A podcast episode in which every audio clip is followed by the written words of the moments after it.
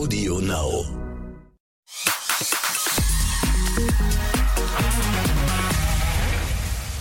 Hallo, herzlich willkommen zu einer neuen Folge exklusiv der Podcast. Ich bin Bella Lesnick, Moderatorin von RTL Exklusiv, unser Promi-Magazin im Fernsehen und ich führe auch durch diesen wunderbaren Podcast hier.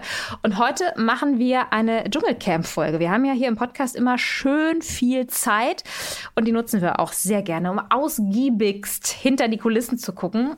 Und ich sage euch, es gibt keine Kulissen, die so gut behütet sind wie die vom Dschungelcamp. Und einer, der in diesem Jahr so nah dran ist wie kaum ein anderer, ist mein Kollege Maurice Geider. Hallo Maurice. Hallo Bella, du hast so recht. Es ist so gut behütet. also ich fühle mich hier sehr beschützt. Das ist der Wahnsinn, oder? Aber auch tatsächlich äh, ist das ein Einblick, den ich vorher so noch nie hatte. Der ist total spannend. Und ich muss sagen, aber es ist auch richtig so, weil wir wollen ja am Ende, dass die Show im Vordergrund steht und nicht das, was hinter den Kulissen passiert. Total. Aber es ist natürlich trotzdem total aufregend. Das weiß ich auch noch, als ich vor zwei Jahren in Australien damals war, wie äh, verrückt das irgendwie ist, das mal von der anderen Seite zu sehen. Ne? Eigentlich äh, stehst du ja auch im, im Fernsehstudio, äh, moderierst Guten Morgen Deutschland und Explosiv. Jetzt bist du im südafrikanischen Dschungel. Ist da irgendwas anders als im Studio? ja, es ist ganz, ganz viel. Echt? Eigentlich, eigentlich weil es sagen ja viele, anders. das fand ich ja so lustig am letzten Jahr, weil so viele immer gesagt haben, der Dschungel, die sind doch nicht wirklich in Australien. Es ist doch irgendwo ein Studio in Hürth. Letztes Jahr mussten wir wegen Corona tatsächlich nach Hürth. Aber äh, du kannst bestätigen, diesmal seid ihr nicht in einem Studio, sondern tatsächlich im südafrikanischen Dschungel in diesem ja, Jahr. Ja. Wir sind im südafrikanischen Dschungel und ich habe das auch schon versucht, ähm, weil ja immer wieder dieser Mythos regiert, das wäre in einem Studio, das zum Beispiel bei Instagram wirklich ganz transparent zu zeigen. Ähm, und ich kann eigentlich gar nicht nachvollziehen, wenn jemand die Sendung schaut, wenn jemand ähm, die ganzen Live-Schalten, die ich moderiere in den RTL-Magazinen oder auch die Stunde danach sieht, das kann man gar nicht in ein Studio machen. Also das ist hier schon sehr, sehr viel Natur, auch auf Sendung. Aber gleichzeitig ist das natürlich auch der größte Unterschied zu einem Studio. Wir sind die ganze Zeit in der Natur draußen und der ganze notwendige Komfort, den du hast in einem Studio, den gibt's hier ja nicht. Also was wir hier teilweise improvisieren, mhm. ist schon verrückt. Zum Beispiel, was fällt dir da so spontan ein aus den letzten Tagen? Das geht jeden Morgen los. Also wir, wir haben ja jeden Morgen zum Beispiel für Guten Morgen Deutschland so eine kleine Update-Schalte. Und wir sind hier ähm, in der Nähe vom Camp, aber nicht ganz nah. Nicht ganz nah heißt, in Deutschland normalerweise, naja, da fährst du jetzt mal 10 Minuten hin oder 15 Minuten. Hier gibt es aber keine richtigen Straßen. Also hier gibt es eine große Hauptstraße und alles andere sind Schotterpisten, wenn du Glück hast. Aber in der Regel sind es eigentlich so richtige Buckelpisten mit riesigen Schlaglöchern. Und wenn es geregnet hat, so wie heute, dann wird das alles noch schwieriger. Das heißt, wir fahren für sechs Kilometer musst dir vorstellen, Bella, wir fahren für sechs Kilometer eine halbe Stunde. Wow. Und wenn ich jetzt von hier zum Camp möchte, was nicht, also Luftlinie wirklich nicht so weit ist auf der Karte, dann ist das eine Stunde. Das heißt, du musst für alle Wege immer eine Stunde einberechnen. Und das fängt ja zum Beispiel damit an, dass es hier kein ein großes Hotel gibt, wie es das in Australien gibt, dieses Versace. Sowas gibt's hier nicht. Hier gibt's wirklich wunderschöne, mitten in der Natur gelegene Lodges. Ganz toll. Aber wenn du jetzt zum Beispiel zur nächsten Lodge möchtest, weil dort vielleicht Leute sind, die du interviewen möchtest, dann rechne mit einer Stunde Wegfahrt ein. Und das ist wirklich, das ist der erste große Unterschied. Oder ich meine, was wir auch jeden Morgen machen müssen, wenn wir für GMD hier schalten, wir müssen alle aus dem WLAN rausgehen, weil wir über die Internetverbindung der Lodge ähm, die Live-Schalten realisieren. Aber dafür muss halt wirklich jeder rausgehen. Es darf niemand im WLAN sein, weil es hier kein Internet gibt im Dschungel, kein normales. Mhm. Das Internet, das wir hier haben, das kommt von einer Militärbasis. Das wird dann auf einen Berg irgendwie geschossen per Funk und von diesem Berg wird das in der Gegend verteilt. Und das ist einfach, das sind alles so kleine Widrigkeiten, die du hier hast, die machen die Sache total interessant und spannend, aber auch total skurril. Vor zwei Tagen wollte ich abends in das Promi-Hotel fahren, wo ähm, die ganzen Begleitpersonen gerade untergebracht sind, weil wir ja von dort aus die Stunde danach senden. Wir kamen eine Stunde zu spät. Wir standen im Stau, im Löwenstau. Wir konnten halt nicht mehr weiter, weil um uns herum eine Löwinnen. Es war eine Löwinnenherde, also nur Löwinnen mit ihren Jungen. Und die sind dann natürlich besonders aggressiv, weil die die Jungen beschützen. Ähm, und wir konnten einfach nicht mehr nach vorne, nicht mehr nach hinten, nicht nach links, nicht nach rechts. Wir mussten warten, bis die irgendwann die Straße frei machen. Wahnsinn. Also die standen, waren auch hinter euch, vor euch. Es ging halt einfach nix. Wahnsinn. Ging nix mehr. Es ging gar nichts mehr. Also das ist jetzt auch schon öfter passiert. Also wir hatten letztens auch schon einen Stau aufgrund eines Nashorns, das die ganze Zeit vor uns. Also das ist total spannend. Und wenn ich überlegst, normalerweise regt man sich auf in Deutschland, wenn man an einer roten Ampel steht. Deshalb kommt man nicht voran. Oder weil man in einem Stau, in einem echten Stau steht. Ne? Ähm, aber hier stehst du halt in in der Natur. Und das ist einfach unfassbar schön. Oder wenn die Hyänen mal wieder am Promi-Hotel ihre Runden ziehen ne? und man vorher von den Angestellten dort eine Instruktion gibt, was musst du machen, wenn die Hyäne vor dir steht. Ja, also das macht die Sache so, das ist ein ganz tolles Erlebnis, aber es macht für eine professionelle Fernsehproduktion die Sache nicht einfacher. Maurice, ich werde wahrscheinlich nicht in die Verlegenheit kommen, aber ich möchte es natürlich trotzdem wahnsinnig gerne wissen. Was tue ich, wenn ich einer Hyäne begegne? Du musst dich aufbäumen, du musst dich groß machen, also richtig groß machen und dann musst du laut sein. Mhm. Also du müsstest quasi, du musst dich so aufstellen, die Schulter nach oben und dann so, oh, oh. Und dann geht die weg. Und dann gehen die. Okay. Hm? Okay, verstehe. Ja, ich meine, es ist ja ist eine andere Arbeitsbedingung, durchaus, wenn ich das jetzt so höre, Maurice. Aber das ist natürlich irgendwie, das macht es ja auch aus, das sagst du ja auch, ne? Also als ich äh, vor zwei Jahren dann im Dschungel sein durfte als Reporterin im australischen Dschungel, da war das auch so, ne? Dass man da irgendwie Tieren begegnet und überhaupt irgendwie Arbeitsumstände hat, auch draußen in den, ja, wo man dann halt eben auch arbeitet, wie du es auch beschrieben hast. Es ist schon, ähm, ist mit der einen oder anderen Widrigkeit äh, gespickt, ne, weil es irgendwie nicht ähm, vorhersehbare Abläufe sind, wenn Natur involviert ist. Aber das macht es natürlich dann irgendwie auch aus. Und das sind ja auch einfach Erlebnisse, die du ähm, nie mehr vergessen, vergessen wirst. Nee, ne? Das nee, ist genau, schon genau. auch echt besonders. Total. Also du machst ja auch, hast ja schon gesagt, äh, ganz viel auf Instagram. Also äh, klickt euch gerne mal bei Maurice Geider auf Instagram rein, weil da machst du ganz, ganz tolle Stories und da kann man Danke. das wirklich ganz toll ähm, alles mitverfolgen. Das suchte ich auch immer. Also ich glaube, schön du, weg. wenn du hier wärst, Bella, du würdest es auch machen, weil es ist einfach so sensationell, wenn ich aus dem Fenster schaue, sehe ich Flusspferde. Das ist halt keine fünf Meter und wenn die halt nachts brüllen oder aus dem Teich rauslaufen, dann muss ich halt nochmal aufstehen und das gucken, dann muss ich das halt auch filmen, weil ich, ich, ich bin so begeistert vom Land, das kommt noch dazu, ähm, dass ich das auch transportieren möchte, weil es ist so ein unfassbar schönes Land. Das muss man an der Stelle auch mal sagen. Mhm. Es hat all seine Widrigkeiten. Es, wir haben ja auch, wie gesagt, wenn wir unterwegs sind, kein Internet. Das heißt, du musst dich immer abmelden und sagen, wenn ich eine Stunde nicht, unter, nicht da bin, nicht wundern. Ähm, ich fahre jetzt mal einfach ins Promi-Hotel und dann hat man halt kein Internet und so. Aber das ist einfach, es wird alles bezahlt mit der Schönheit des Landes. Jetzt hast du das Romy-Hotel erwähnt und du hast doch aber gerade, wenn ich mich richtig, richtig erinnere, gesagt, es gibt gar kein großes Hotel. Ist das dann auch, also heißt es Promi-Hotel, ist aber auch dann so eine, so eine Lodge-Anlage oder wie habe ich mir das vorzustellen? Mhm. Du musst dir vorstellen, es ist ein riesiges Arenal, das ist so groß wie eine Kleinstadt. Ist wirklich riesengroß. Ich weiß nicht die Hektarzahl. Ich weiß, da wo ich hier untergebracht bin, das ist quasi das mehr oder weniger das Nachbargrundstück. Das hat 80.000 Hektar. Und wo die Promis und die Begleitpersonen sind, das ist, ich glaube, achtmal größer. Das ist riesengroß. Du kannst wirklich von einem Ende zum anderen fahren und es dauert anderthalb Stunden. Ähm, und das ist einfach irre. Und da verteilt sind überall so kleine Häuschen, immer so Sammlungen. Drei, vier Häuschen hier, drei, vier Häuschen da. Und in der Mitte gibt es eine große Anlage. Und da sind wir auch mit die Stunde danach. Da gucken wir auch gemeinsam mit allen immer die Sendung am Abend. Und das musst du dir vorstellen wie ein riesiges, riesiges Open-Air Holzhaus. Es hat keine Wände, es hat nur ein Dach, ganz viele Säulen. Und ganz am Ende ist eine riesige Terrasse und da kommt man, wenn man dann auf dieser Terrasse steht und rausschaut, auf einmal an einen Flussufer. Und das ist aber niedriger. Das ist so zehn Meter tiefer als die Terrasse. Du stehst quasi wie der König der Löwen vor dem Land und sagst, alles das, was das Licht berührt. Es ist wirklich ganz irre. Da unten im Flussbett sitzen dann die Büffel und die Elefanten stehen da. Das ist alles so, so surreal schön. Aber das hat nicht viel mit einem Hotel zu tun. Der Service, das Essen, das ist Deluxe. Das ist super. Aber du hast halt auch kein eigenes Zimmer, sondern du hast immer ein Häuschen, eine kleine Lodge. Da gehst du dann hin und dann hast du da deine Open-Air-Dusche. Ich habe das ja alles schon gesehen bei den Begleitpersonen und bei den Promis. Das ist wirklich sehr, sehr schön. Atemberaubend. Das musst du. Also wie gesagt, ich kann nur die Insta-Story von dem Maurice wärmstens empfehlen für diese Eindrücke. ähm, Maurice, als ich äh, da war äh, in Australien, dann äh, wie gesagt vor zwei Jahren, da äh, habe ich mir auch das Camp anschauen können. Also bin dann da auch bei dieser Feuerstelle lang gelaufen und so.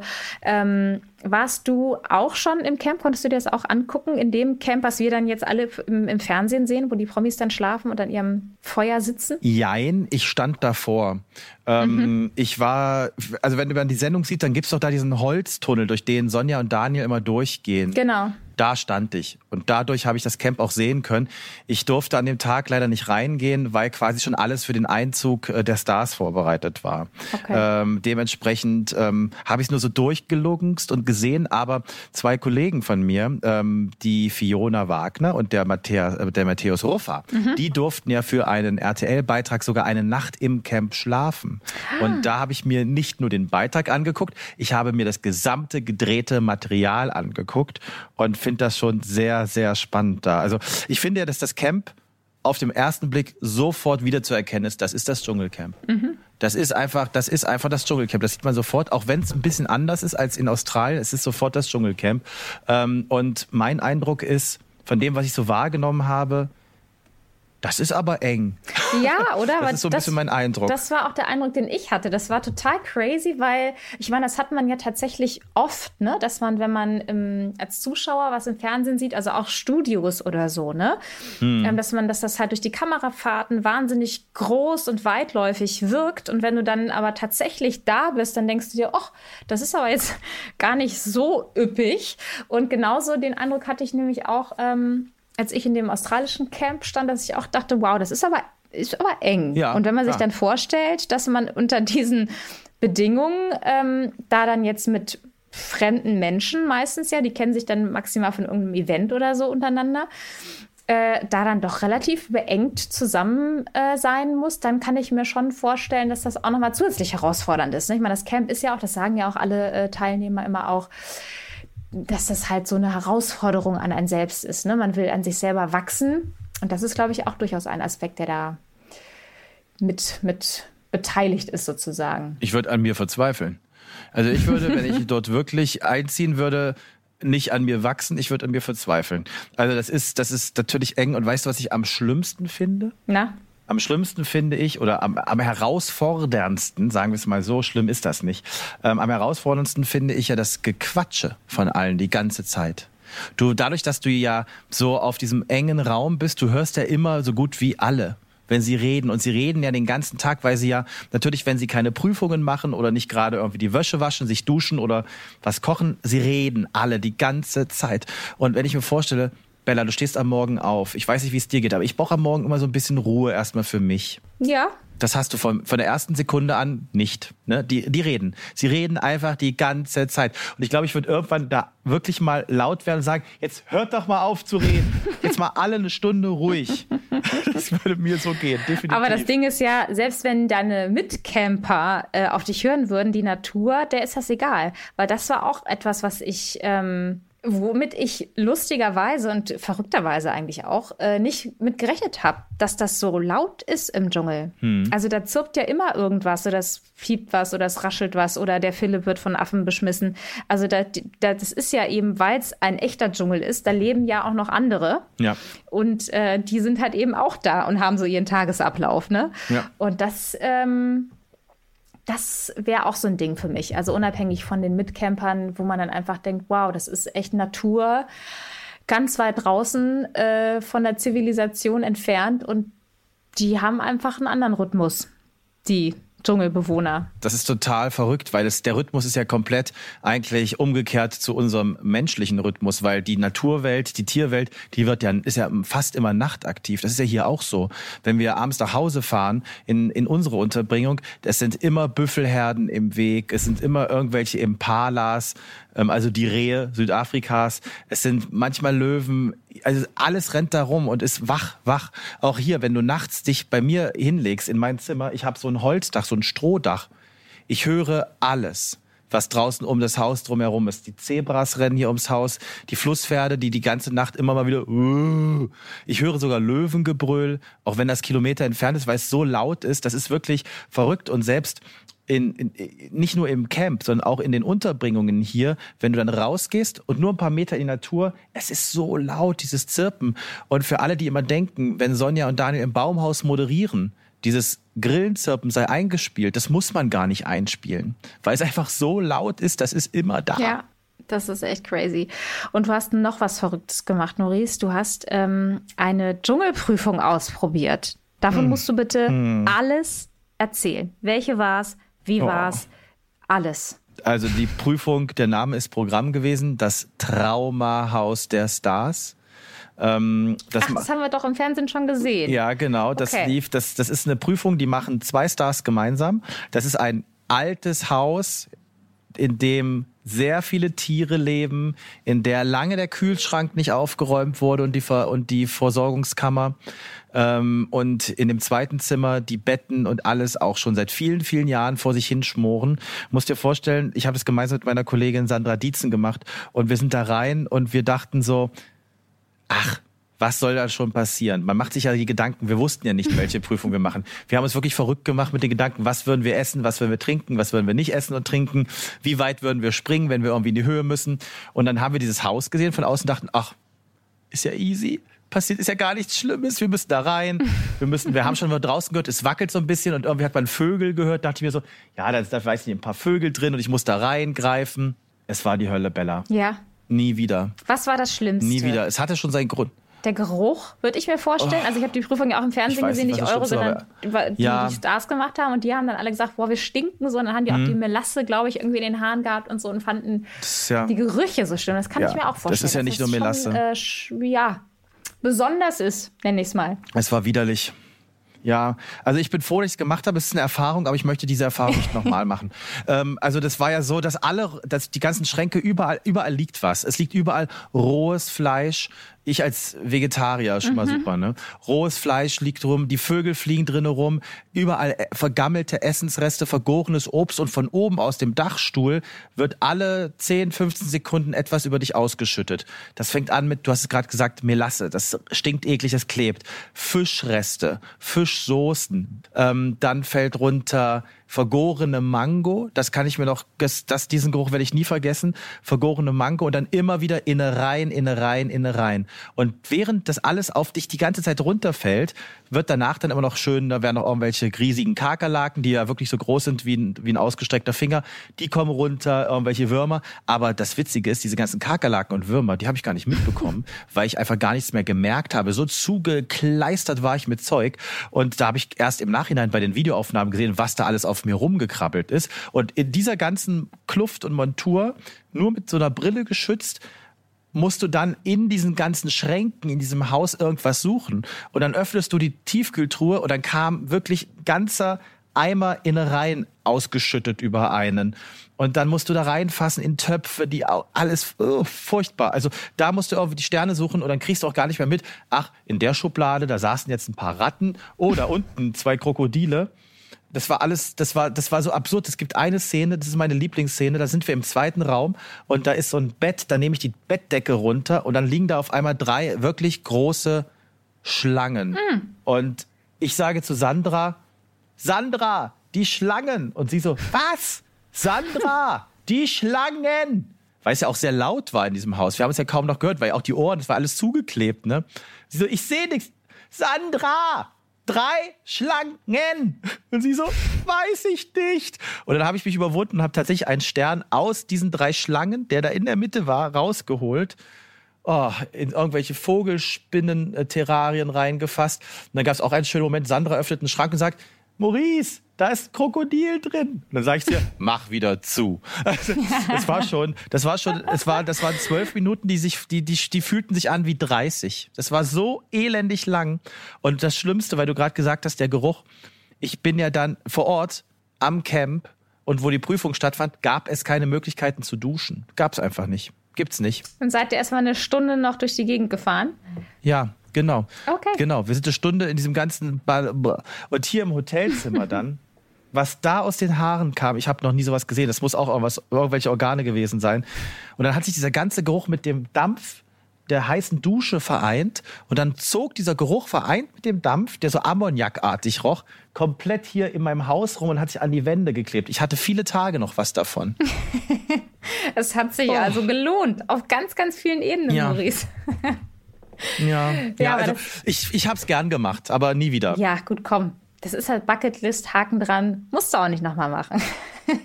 Richtig. Sag mal, wie viel Richtig. bekommst du eigentlich von äh, Sonja und Daniel mit? Ach, leider ganz wenig. Die haben von unseren Moderatoren. Ja, die haben, die haben, die haben einen vollen Tag ähm, und aufgrund der Zeitumstellung, wir sind ja nicht mehr in Australien, wird, wird auch anders produziert. Es wird also viel mehr tagsüber so produziert, dass es so sehr schnell sein muss, beziehungsweise sehr, wie soll man sagen, mit wenig Pausen.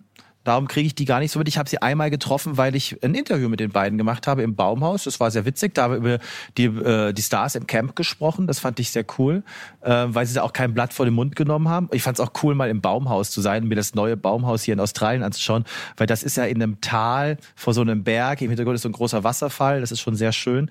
Ähm, und da kriege ich leider gar nicht so viel mit von den beiden. Ich finde sie äh, nur auch in diesem Jahr wieder super witzig und gucke mir das sehr, sehr gerne an. Aber eine Sache, die ist sehr sportlich. Der Weg vom Baumhaus zum Camp, der ist nicht so nah, glaube ich, wie in Australien. Da kann man nicht einfach mal so, es gibt ja immer am Ende der Sendung, wo die beiden dann live runtergehen zu den Stars und mit denen sprechen. Ja, genau. Und ähm, der Weg ist sportlich. Also wenn da mal jemand unterwegs zur Toilette muss, dann klappt das nicht.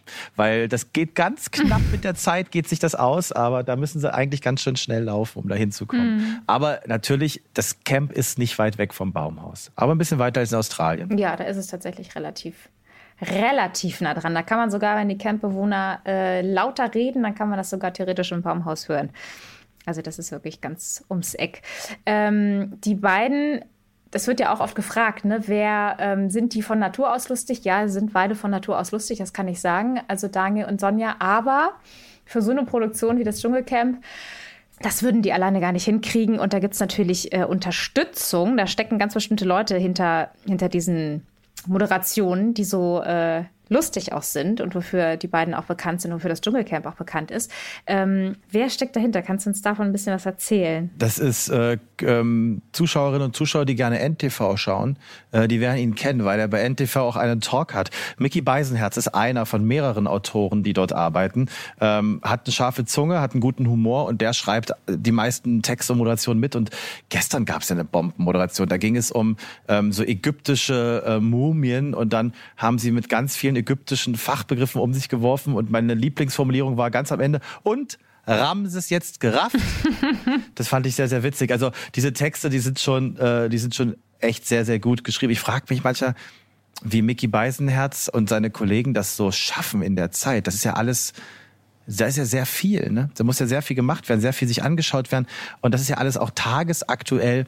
Manchmal frage ich mich, ob die sich schon vorher hinsetzen und sich überlegen, ach, das sind unsere Stars im Camp. Was können wir denn jetzt mal Witze machen für, oder was können wir denn für, für lustige Wortspielereien machen bei Tara, bei Philipp, bei Harald Glöckler? Was können wir denn da machen, so, ne? Ähm, weil, ich finde das total faszinierend, mhm. weil ich kenne den Druck ja und du auch man muss einen Text schreiben, weil die Moderation muss fertig werden und so. Das ist da aber noch mal was anderes, weil es wird ja immer erwartet, es muss on point und super witzig sein und Wortspiel Deluxe und so. Hingegen wir beide, wir müssen eine gute, knackige Moderation schreiben, die jeder versteht, wo alles drin ist, die auch funktioniert, die nicht langweilt. Ist auch manchmal eine Herausforderung, aber das ist nochmal was ganz, ganz anderes. Ja, und wie du sagst, vor allem unter den, äh, unter den Zeitdruck, ne? Also das ist ja wirklich, ja. da ist ja jeder Film der eingespielt wird, wird ja vorher gemacht, logischerweise. Ne? Es gibt ja, wenn man das so schaut, gibt es ja die Teile, die dann irgendwie im Camp sind, wo man die ähm, Beiträge aus dem Camp, also wo es live ist sozusagen, das Live-Bild. Und dann gibt es aber ja auch Matzen, ne? also die Filme dazu. Und das gucken die sich ja alles vorher an. Ja. Und das ist ja dann also so eng gestrickt. Ne? Dann gucken die sich das an und überlegen sich dann halt einen Übergang moderativ zum, zum nächsten Teil. Und das ist schon echt irgendwie ein hartes, ein hartes Brett. Und tatsächlich finde ich die Überlegung, das musst du mal herausfinden, Maurice, weil ich finde das tatsächlich, äh, fände das, fände das einen ganz guten Ansatz, wenn die sich vorher schon so ein paar Sachen mitbringen, weißt du, ins Camp. Ja. So an, an das ist nur eine Wortspielen Vermutung, und so. Also ich, ich weiß nicht, ob das wirklich so ist. Ich, ich würde das so machen. Wenn ich Mickey Beisenherz wäre, hätte ich mir schon so ein paar Sachen zu Harald Glöckler zurechtgelegt. Ja. Ne? Ob das am Ende wirklich so ist, ich weiß es nicht. Aber das muss ich mal, muss ich mal wenn ich wieder äh, am Camp bin, zurzeit bin ich ein bisschen mehr tatsächlich beim Promi-Hotel als am Camp, aber nächste Woche bin ich dann auch wieder am Camp. Das muss ich dann mal besprechen. Da muss man nachfragen. Ja, das ist jetzt der Auftrag, den ich dir äh, heute hier mit erteile. Ähm, okay. Wenn du das rausfindest, dann musst du uns verlinken. Und dann äh, hm? dann können wir das nochmal nachreichen, weil das finde ich tatsächlich, das finde ich ganz spannend. Ähm, Ich will aber noch auf ein Thema zu sprechen kommen, was ich, was mich total traurig gemacht hat, muss ich sagen. Und zwar Lukas Cordalis. Hm. Der hatte sich so gefreut. Der hatte sich so, so gefreut, dass er jetzt dabei sein kann. Dann die Nachricht, Corona positiv, aber eventuell kann er später noch nachrücken äh, ins Camp und nachkommen. Dann das Endgültige aus. Ähm, weißt du, wie es ihm ging? Wie ging es euch mit der Info? Was, was hast du da mitbekommen? Ja, es war, es war natürlich auch schade für uns. Ähm, zum einen, weil das, ich glaube, unangefochten der Publikumsliebling war. Und dann ist natürlich schon schade, wenn, ähm, wenn er nicht einziehen kann, der ganze, der, die ganze Geschichte mit, mit Papa, mit, äh, mit seinem Vater, der drinne war, dass der Costa der erste äh, König war, der erste Dschungelkönig, ähm, dass es auch schon seit einem Jahr bekannt war. Ich meine, ich war damals ja bei der Dschungelshow letztes Jahr in Hürth dabei, als bekannt gegeben worden ist. Lukas Cordalis ist dabei.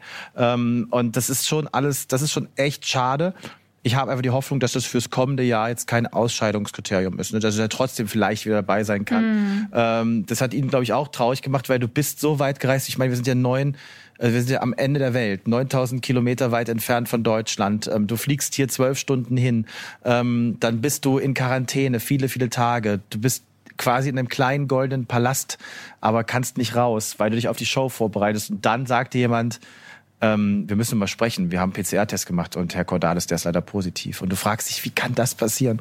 Wo habe ich mich angesteckt? Was ist passiert? Und ja, ich muss sagen, ich konnte mir schon das andersrum. Ich habe es mir schwierig vorgestellt, nachzuziehen für ihn, mhm. weil sich ja im Camp ganz, ganz schnell so soziale Gefilde bilden. Ne? Wer kann mit wem, wer kann mit wem nicht. Die machen eine Reise durch gemeinsam. Prüfungen, die, die, das Camp selber ist eine Prüfung. Und dann kommt jemand später rein, der quasi noch voller Energie ist. Ich hätte schon das interessant gefunden, wie damit umgegangen wird. Ne? Das ist natürlich was ganz anderes. Von den Mitcampern so meinst sehen. du, wie die damit umgegangen wären? Ja, genau, genau. Das ist ja tatsächlich oft schwer. Ne? Genau. Ne? Also oft ist es ja wirklich so, dass die, die nachziehen, in ganz vielen Formaten, ähm, dass das dann oft der Grund ist, wenn die sich dann in der Phase, wie es ja bei vielen Formaten ist, wo man sich dann gegenseitig rauswählen muss, irgendwann zu einem gewissen Punkt auch. In dem Fall wäre es der Zuschauer, aber es ist halt oft auch der, der Grund, ne? das Argument, wenn einem andere Argumente fehlen, wo man sagt, na ja, aus Fairnessgründen, die anderen waren schon länger da und mussten mehr durchstehen und so und ja. Ah, und deswegen wird man dann doch rausgewählt, ne? Und dann am Ende, das hätte ich auch dann auch noch mal blöd gefunden. Also angenommen, er wäre nachgezogen und, und da dann wäre es daran gescheitert sozusagen, ne? Dass er vielleicht dann irgendwie nicht König geworden wäre, weil ich muss sagen, er war mein Favorit. Also ich habe mir das Echt? einfach so sehr gewünscht. Ja, ich habe mir das so sehr gewünscht einfach. Ich hätte einfach dieses, dieses Narrativ hätte mir sehr gut gefallen. Ja, dass er ja, ja. Ähm, den, den Costa beerbt, ne? Und irgendwie auch nochmal äh, ähm, König wird und so. Aber inzwischen habe ich tatsächlich ähm, habe ich einen anderen Favoriten. Verrätst du ihn mir auch, Bella? Denke gerade noch drüber nach. Lass mich nochmal drüber nachdenken und währenddessen kannst du ja so ein bisschen erzählen. Ich meine, im Camp, ne, wir haben es ja alle mitgekriegt, die Ereignisse überschlagen sich. Es gab einen großen Skandal, dem wir hier jetzt an der Stelle keinen keinen Raum geben wollen, keinen Platz für Rassismus in diesem Podcast. Ähm, aber es sind schon einige starke Charaktere da im Camp, die oh, da ja. aufeinander prallen. Das ist schon, äh, schon crazy. Ähm, was ist denn, fang du doch mal an. Was, äh, was ist, wer ist dein Favorit? Was glaubst du, wer wird Dschungelkönig? Ich glaube, machen wir es mal so. Wer wird Dschungelkönig ist natürlich quasi bei zehn Stars im Camp ähm, ne, eine Art Lotterie gerade. Ähm, ich würde sagen, lass mal auf die Top 3 schauen. Mhm. Wer, sind, wer sind die drei, die es am Ende quasi aufs Treppchen schaffen und aus dem dann die Zuschauerinnen und Zuschauer auswählen können? Harald Glöckler, Philipp Pavlovic und ich glaube, es wird noch eine Überraschung geben und zwar auf Frauenseite. Und da bin ich, auch wenn sie jetzt gerade sehr unter Beschuss steht und oft als die Zicke, die Diva dargestellt wird, Anushka Renzi. Mhm. Ich glaube, das sind die drei Personen, die am Ende als letzte da sitzen werden und dann dieses, dieses, dieses berühmte letzte Dinner am letzten Abend, wo es dann zum ersten Mal wieder richtiges Essen gibt. Ich hoffe, dass es das in diesem Jahr auch gibt. Ich weiß es nicht, aber ich würde mich freuen für die, die im Camp leben. Ähm, ich glaube, dass die drei das tatsächlich machen werden, dass die auf dem Treppchen stehen, weil Harald Glöckler begeistert alle. Und zwar nicht nur mit seiner Lebensgeschichte, einfach mit seiner unfassbar ausgeglichenen Art, wie der Leuten zuhört dort, wie er Probleme löst, wie er ähm, auch ausgleichend auf alle wirkt. Das hätte man, glaube ich, gar nicht gedacht. Ich meine, du bist dem Glöckler, glaube ich, auch schon begegnet ein paar Mal. Ich bin ihm schon ein paar Mal begegnet. Das ist immer eine Erscheinung, die niemanden an einen ranlässt. Der hat immer eine gewisse, ja, schon so eine gewisse man könnte auch sagen, es wirkt erst wie so eine arrogante Aura, so, ja, nein, nein, nein, ich bin der Sonnenkönig und so. Das ist das, was man vielleicht von ihm denkt. Das ist das ganze Gegenteil hier. Der begeistert sehr. Ähm, Filip Pavlovic ist so unfassbar sympathisch. Das ist ja quasi schon, dass der, dass der Boden hier zerberstet. So sympathisch ist der. Und ich kann diese ganzen Sachen, die der da gerade durchmacht, absolut nachvollziehen, dass er da ist und sagt, was passiert hier? Also, was will diese Tara eigentlich von mir? Warum faucht mich diese Linda an? Kann ich alles total nachvollziehen. Und ich glaube, die Leute, die es zu Hause schauen, auch. Und ich glaube, dass viele auch der Meinung sind, sind, wie Anushka quasi so ein bisschen über ihre Mitcamper denkt und warum sie die manchmal so ein bisschen angeht. Ich glaube, dass viele sagen, ja, die hat doch recht. Mhm. Was machen die denn da für eine Show? Was ist denn da mit Jasmin Herren los? Also, was wollen die denn alle? Ich glaube schon, dass, ähm, dass tatsächlich die drei den Nerv der Zuschauerinnen und Zuschauer treffen. Ja, das sind, das, das klingt alles sehr schlüssig, Maurice. Da bin ich sehr gespannt, wenn es dann wirklich äh, soweit ist, wie viel Recht du behalten du? wirst. Also ich, ähm, was ich so toll finde, weil du es gerade vom Glückler so gesagt hast, ich bin immer wieder aufs Neue begeistert davon, dass die Leute, die ins Dschungelcamp einziehen, oft das tatsächlich nutzen, um eine andere Seite von sich zu zeigen und sich ähm, auch zu öffnen tatsächlich. Mhm. Ne? Das ist, das verwundert mich jedes Mal aufs Neue, weil ich irgendwie das Gefühl habe, boah, das ist, sind, sind ja die denkbar widrigsten Umstände und ob man dann nicht, egal mit was für einer Idee man eingezogen ist, dann nicht vielleicht doch denkt, boah, nee, das kann ich nicht. Das ist irgendwie, ich schaffe das doch nicht, mich hier zu öffnen irgendwie in der Art und Weise. Es ist irgendwie so viele Eindrücke, ich kann es einfach nicht, weil es, es hilft ja nichts. Also äh, jeder Zuschauer spürt, ob das jetzt eine Rolle ist, die gespielt wird oder ob es wirklich authentisch ist.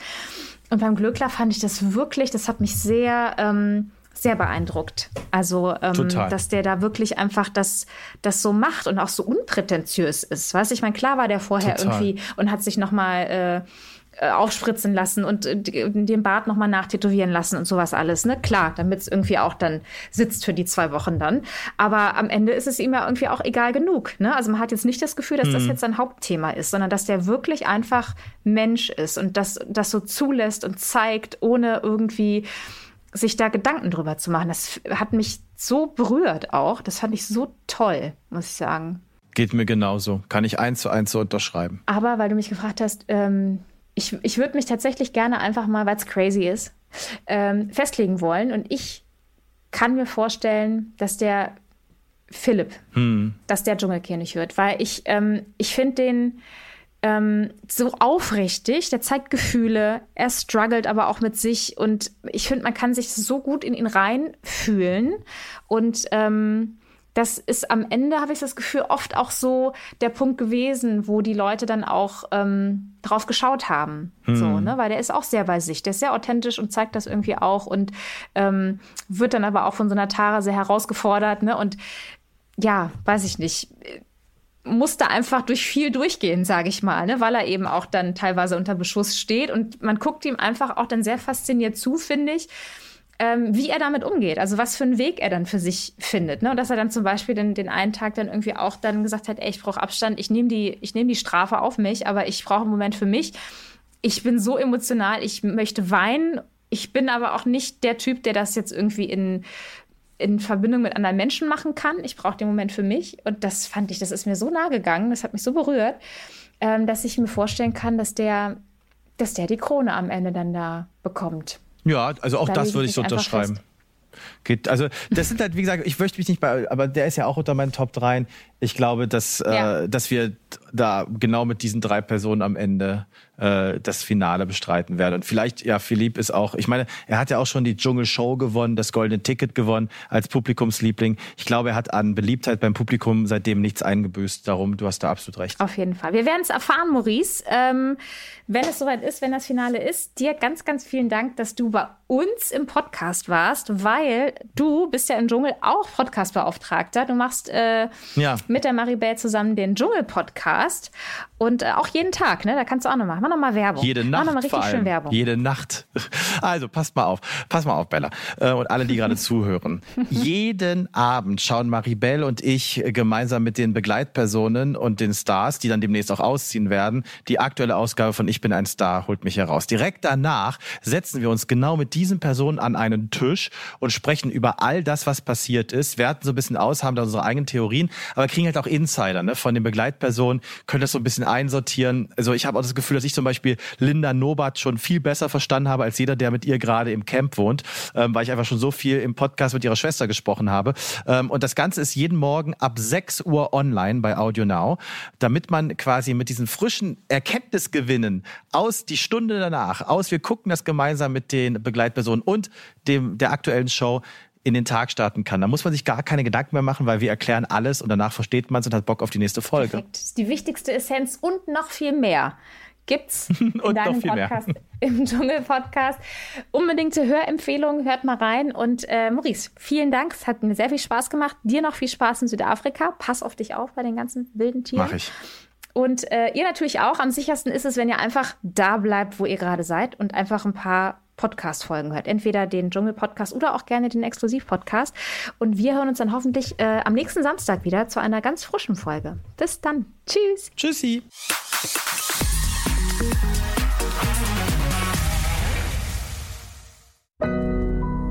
Audio Now.